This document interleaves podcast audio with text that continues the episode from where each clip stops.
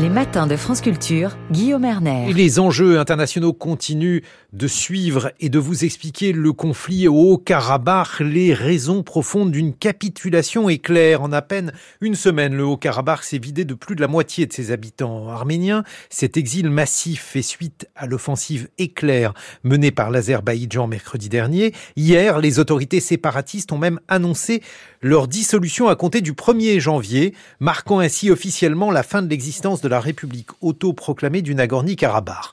Comment expliquer une capitulation si rapide dans un conflit qui dure pourtant depuis plus de 30 ans? Bonjour Gaïd. Bonjour.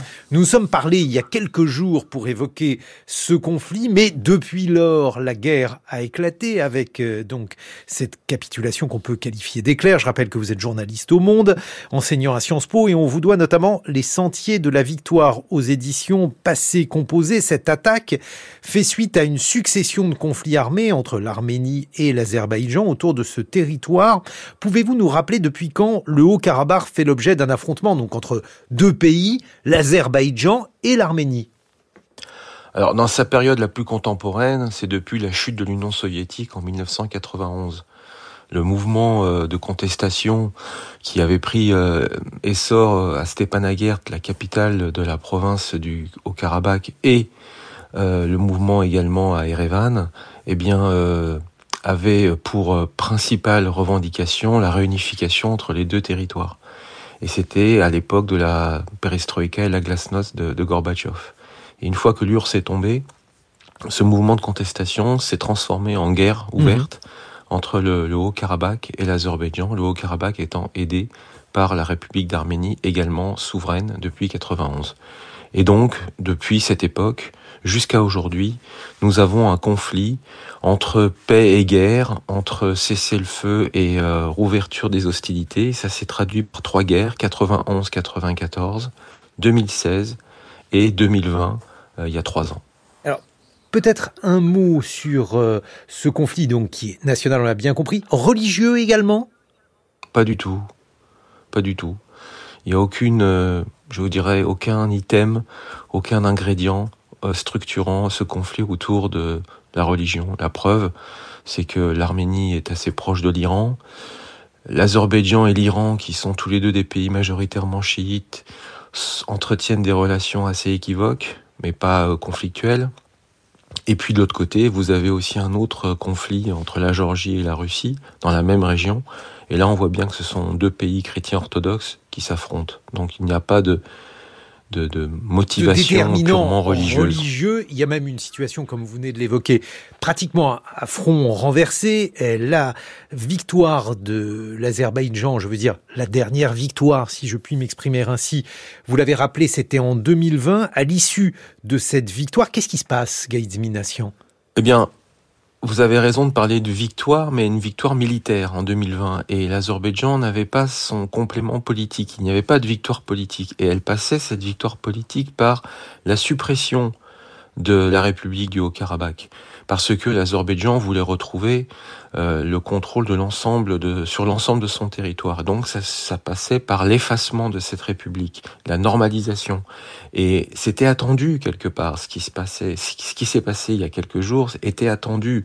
On savait que l'Azerbaïdjan menait une politique de terreur depuis neuf mois contre la population du Karabakh, puisque il y avait un blocus depuis le 12 décembre exactement, qui s'est durci cet été. Mmh et euh, blocus de la région du, du, du Haut-Karabakh. Et donc, euh, lorsque l'Azerbaïdjan a lancé son offensive éclair il y a quelques jours, eh bien, euh, les observateurs euh, n'étaient pas surpris. Au contraire, oui, avec euh, donc, on s'en est rendu compte, Gaïdzmination, une asymétrie des forces, puisque manifestement, euh, l'Azerbaïdjan a euh, une puissance de feu bien supérieure à celle du Haut-Karabakh et donc de l'Arménie. Nécessairement, puisqu'ils ont gagné la guerre, les Azerbaïdjanais ont gagné la guerre en 2020, donc il y a une forme de rapport de force qui, est, qui leur est favorable, bien entendu. Et euh, là, effectivement aussi, euh, l'armée du Karabakh, c'est quoi? C'est de l'infanterie. Il y avait plus de d'artillerie, il y avait quasiment plus de, de blindés, il y avait quasiment pas de, euh, quasiment pas, même tout court, pas du tout de d'aviation. Donc c'était surtout des, des fantassins, de l'infanterie. Et il y a eu quoi? 200 morts du côté azerbaïdjanais, 500 blessés, et il y a eu peut-être 200, 300 morts du côté arménien. Alors, ce n'ont pas les moyens, les, les Arméniens n'avaient pas les moyens de résister trop longtemps. Ce qui m'a frappé, euh, comme la plupart des observateurs gaïzmination, c'est qu'à l'issue donc de cette offensive qui a eu lieu il y a quelques jours, le territoire du Haut-Karabakh s'est pratiquement vidé la moitié de ses habitants. Qu'est-ce qui était redouté par eux? S'agissait-il pour eux de fuir euh, un pouvoir avec lequel ils ne voulaient pas vivre, ou alors de, fuir euh, une purification ethnique comme cela avait été redouté quelques jours auparavant bah, Les deux, j'ai envie de dire. Parce que vous vivez euh, coupé du monde pendant neuf mois, avec la peur au ventre. Vous vivez avec euh, l'idée de, se remémorer des, massacres qui ont eu lieu euh, soit dans le Karabakh, soit dans l'Azerbaïdjan. Et donc, vous vivez avec cette crainte, avec cette pression permanente, cette peur permanente.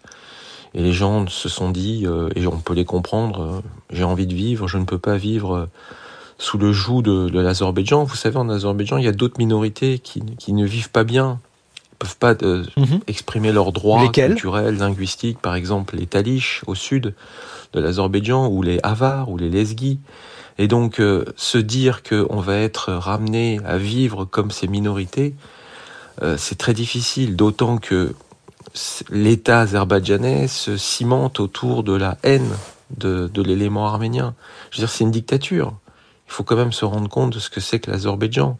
Je veux dire, il faut penser aussi au peuple azerbaïdjanais. Je, je pense qu'il faut que vous nous en disiez quelques mots parce que ce pouvoir, il est bah, très méconnu ici. Alors, effectivement, on a très peu d'éléments sur la vie politique azerbaïdjanaise. Ça, c'est quand même quelque chose d'assez étonnant. En fait, c'est très difficile d'aller couvrir pour un journaliste ce qui se passe exactement au quotidien euh, pour euh, dans la vie des Azerbaïdjanais. Et donc, c'est une dictature. Pourquoi? Parce que vous ne pouvez pas vous rendre, on ne peut pas se rendre euh, en C'est difficile d'être. C'est difficile. Alors, pour s'y rendre, on peut. Encore que ça dépend si vous avez des origines arméniennes ou pas. Moi, par exemple, je ne peux pas alors que je suis français.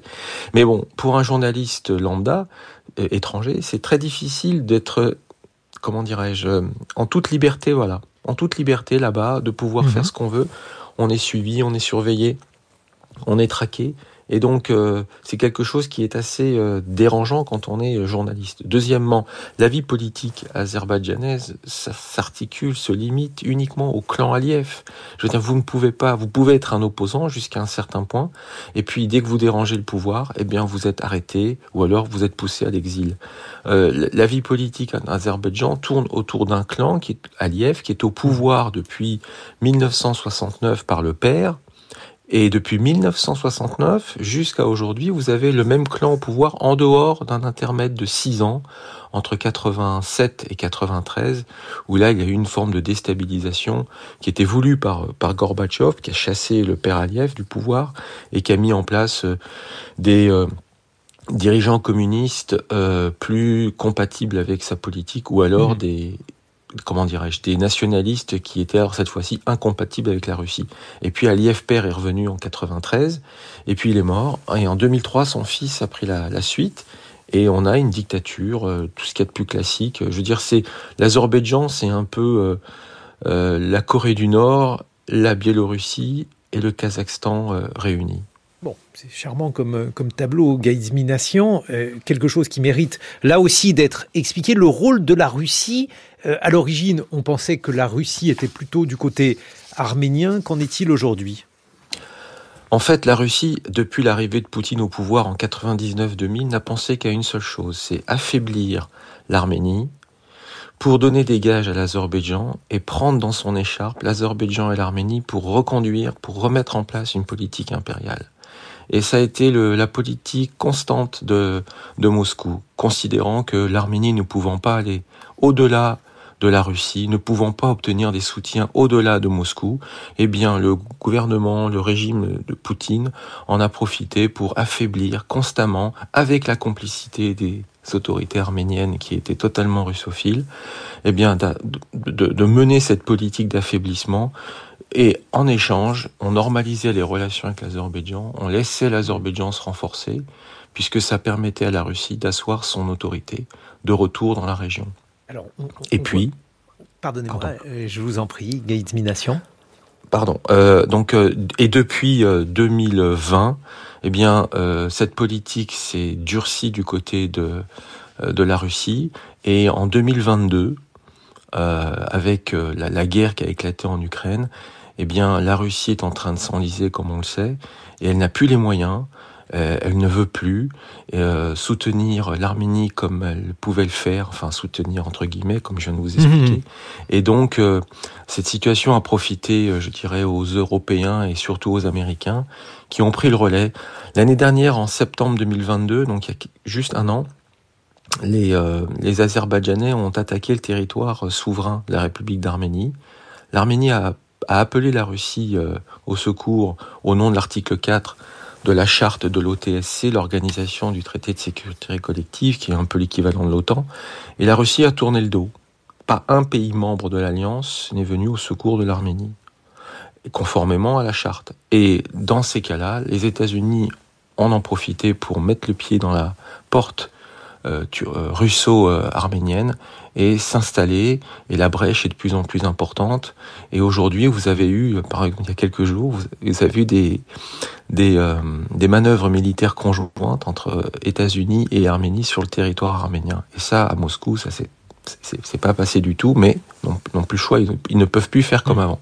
Merci Gaïd Minassian. Je rappelle que vous êtes politiste, journaliste au Monde, et on vous doit les sentiers de la victoire. Peut-on encore gagner une guerre? C'est aux éditions Passé composé, ça existe maintenant en poche alpha. 6h52 sur France Culture. Dans quelques secondes, avec Science, et ça sera avec Alexandra Delbo.